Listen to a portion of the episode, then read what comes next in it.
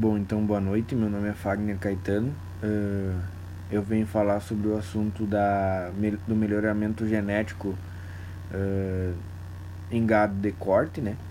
Uh, hoje em dia a ciência e a tecnologia elas trazem valiosas contribuições né, para a nossa pecuária, para a pecuária brasileira. Uh, e a introdução da, de, de algumas raça, raças puras, especializadas e produtivas, altamente né, especializadas e produtivas, elas acabaram elevando o, o, o, patamar do nosso país hoje em dia no, no ranking dos, dos produtores e sendo assim uh, transformou o Brasil uh, no maior exportador de carne bovina do mundo, né? Então hoje em dia o, o melhoramento genético no gado de corte uh, ele se mantém com uma, como uma das maiores tendências do, desse mercado, né? Então, esses programas de, de, de melhoramento, eles geralmente uh, podem ser implementados em qualquer propriedade, né? Uh, geralmente deseja o produtor deseja classificar esses bovinos com a finalidade de selecionar o rebanho, né? Uh, sempre tentando alcançar o melhor valor econômico da atividade e por meio da seleção e do sistema de acasalamento é, é realizado esse melhoramento genético. Né? A seleção ela nada mais é que a escolha dos animais que serão os progenitores da, da próxima geração, no caso. A parte desse sistema de acasalamento é a definição uh, de quais touros vão, vão ser cruzados com quais vacas. Né? Uh, geralmente o pessoal utiliza o cruzamento entre raças distintas também. Né? Então, para selecionar, tu pode estipular o mais adequado que vai aumentar peso, uh, também para reduzir a idade, o primeiro parto, entre, entre outros, outras, outras qualidades que o produtor possa escolher. Né? Uh, na classificação desses, desses bovinos, né, na parte de touros principalmente, tu pode uh, aprimorar peso, o, o escrotal, a estrutura corporal, né? Então tem, tem esses aspectos que o produtor pode melhorar com melhoramento genético. Né?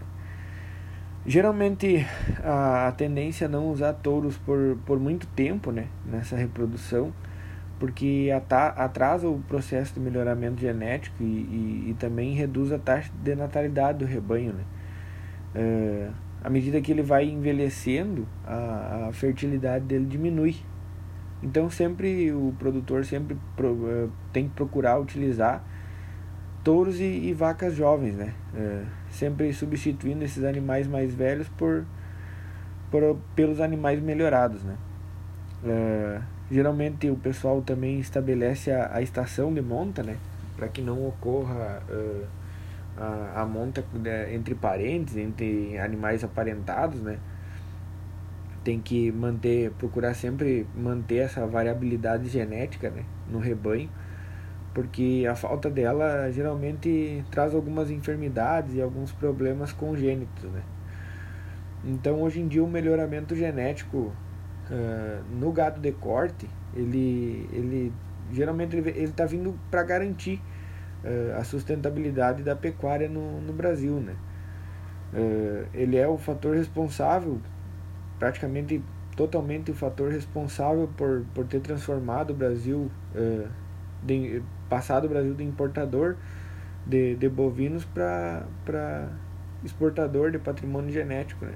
e muitas vezes de patrimônio genético superior aos que é encontrado no mercado e também pelos, pelos pecuaristas né, passarem de, de, de, de apenas muitos deles, como o pessoal costuma falar, serem colecionadores de animais, né, para se tornarem selecionadores de animais.